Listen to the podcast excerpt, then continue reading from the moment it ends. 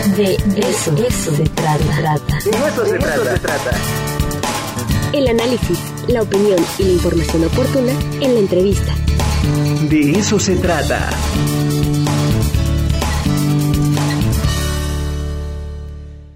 Oigan, este ya está con nosotros el queridísimo Frank Loveland Smith. Después de que hizo una gira artística, ya está con nosotros otra vez Frank Loveland aquí en el De eso se trata. ¿Me escuchan? Esto Aquí es- audio. te escuchamos muy bien, querido Oye, Frank. pues ya un, un mes, ¿no? Este que. Oye, Frank, ya, ya estás de vacaciones, ¿verdad, Frank? Casi, casi. Mañana hay una clase muestra que hay que observar, este, y demás. Ah, bueno, bueno, pero ya de grupos Pero ya bueno. este, terminaste y todo. Sí, sí, sí. Mira, sería uno hace un mes, este, hablábamos de Chejo, ¿verdad? Estábamos Este, hablando de Chejo. Ya se nos olvidó ya. Pero sí, el último tema, el último tema me interesó y quisiera yo, pues, hablar de. Venga, de- venga. La cuestión de que muchas novelas, incluso las buenas novelas del siglo XIX, mal que bien, juzgan a sus personajes, poquito o de lado, pero, por ejemplo, estoy leyendo ahorita este, Rojo y Negro de Stendhal. Stendhal. Y bueno, mal que bien, no juzga mucho a sus personajes, pero sí queda muy claro que el pensamiento liberal es el bueno y el pensamiento monárquico es el malo. y quien piense monárquicamente, pues está mal y demás. Y decíamos en aquella última reunión precisamente una característica de Chekhov que no deja de ser sorprendente, es que no hay ninguna moralidad no juzga a sus personajes. Mira, hablábamos de la, la Dama del Perrito, que es su cuento más famoso. Sí, claro. Y bueno, pues se trata de un cuate que le gusta tener eh, casado y con hijos, pero que le gusta tener aventuritas. ¿no? Y en una de esas aventuritas con la dama del perrito, pues se enamora y empieza ya una relación después más o menos continua. Nunca cualquier escritor del siglo XIX sí te va a juzgar a alguien que es medio promiscuo. Va a decir, cuidado, eso te lleva al mal, te va a moral o algo así. Y en la dama del perrito, lo que vemos al final, y eso es espléndido, a mí me parece, pues una pareja que sí ya, ya se ven cada mes, porque viven hasta en pueblos diferentes, se ven cada mes y se dan cuenta que eso está de la fregada, que eso de verse cada no, no, no les va a funcionar, cada vez se aman más, pero pues se dan cuenta que viéndose así cada dos meses o un mes, pues no va a prosperar la relación. Y se quedan muy tristes, no rompen la relación, no hay un castigo de Dios, ni de la moralidad, ni de nada de eso, pero sí, pues notar que un amor así, este, escondido, pues va a tener que estar muy frustrado. Y que quizás eventualmente, pues o rompen con sus familias, lo cual está grave porque ya están muy bien casados y muy... No, y en el siglo XIX, Siglo XIX, pues no, no, no, eso no se hace. Pero es la sociedad la que no te permite hacer. El amor al final termina con una predicción de que no va a prosperar, pero no porque sea inmoral, sino porque pues está difícil eso de tener de me, ver a me- tu me llega, me, llega, me llega a la mente el principio del placer versus el principio de realidad, ¿no? versus el principio de- y es el principio de realidad el, El que, siempre gana. Gana, gana. Y eso es humano, esa es la civilización que nos medio aprisiona, que no permite muchas cosas, que no permite, y que generalmente si somos obedientes, si llevamos nuestra vida como debe ser, como nos dicen que debe ser, es muy probable que termines medio frustrado. Aunque tengas éxito en la vida y en tu carrera y en todo eso. Y eso me gusta mucho de Chekhov, ¿no? Sí. Que te presenta ay, puros personajes que frustran sus vidas, pero no por inmorales, sino... Me, me gusta mucho, por ejemplo, en el teatro de, de Oye, ¿no? pero, Hay ver. gente que dice, Sí, yo adelante. sigo mis sueños, y se lanza y les va de la fregada. Y hay gente que dice, no, yo mejor no, yo ya me quedo donde estoy, y también...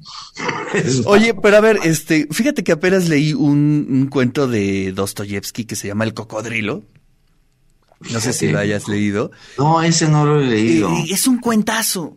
Y además tampoco tiene esa perspectiva como este moral, ¿no? Este eh, castigar este a los buenos y a los malos en determinados momentos.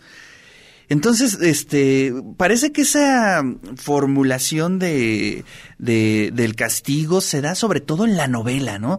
Como que la novela era más didáctica, este, o sea, me viene Sí, a la mente eh, Ana Karenina, este... Ana Karenina, pues definitivamente la descalifica. No, pues claro, ¿no? todo esto es- eso no se debe hacer.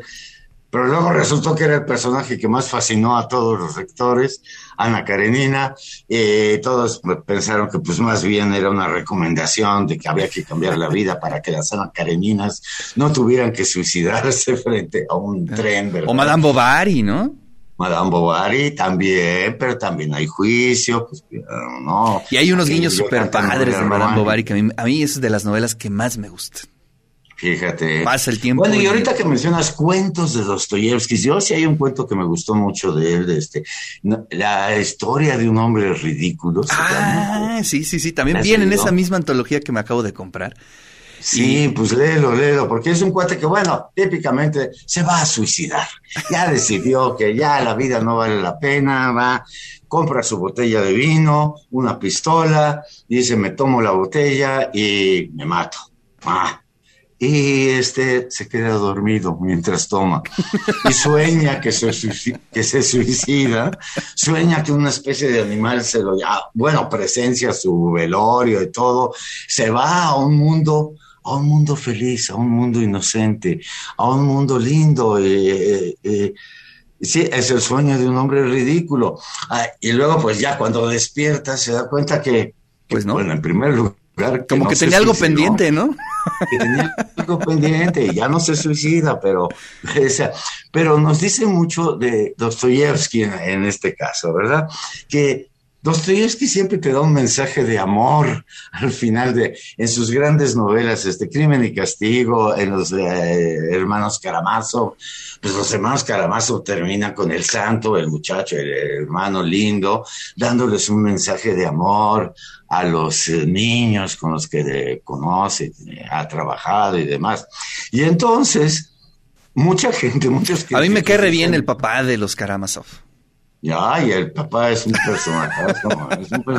o sea, después de que ves todos estos demonios, verdaderamente, demonios muy realistas, muy verosímiles, muy, y que al final te digan, no, pues este, hay que amarnos los unos a los otros. Claro que hay que amarnos los unos a los otros. Claro que así seríamos felices y todo, pero no va a pasar. No, No, principio da- de realidad de nuevo. del ser humano. No, no se puede, ¿verdad? Y bueno, Ni hablar. Ya Oye, pues ¿qué te parece temas. si la próxima semana hablamos sobre Dostoyevsky? Ahí nos Ay, echamos unos buenos ¿eh? cuentitos y lo, y lo charlamos. ¿Qué te parece? es un escritor perturbador. ¿eh? Perturbador. Yo, este, Pero tremendo, tremendo. si hay niños viendo el programa, mejor este Pásenle a las No, no. caricaturas. que vean las caricaturas mientras, ¿verdad? Pero sí, es un gusto. Oye, bueno, te diré que yo, estu- yo leí El Cocodrilo con mi hija y le encantó, ¿eh? O sea, pero Sí. le encantó. Así es una, es una lectura que no tiene esos, este, eh, digamos, esas características de Dostoyevsky. La verdad es que es hasta bastante divertido, ¿eh? Pero bueno, se nos acabó el tiempo, Frank. Muchísimas leer, gracias. ¿eh? Échatelo, Bueno, échatelo, vale la pena. Para la semana que viene ya habré leído el cocodrilo. Va. Ok. Abrazos, querido Frank Bueno. Loveland.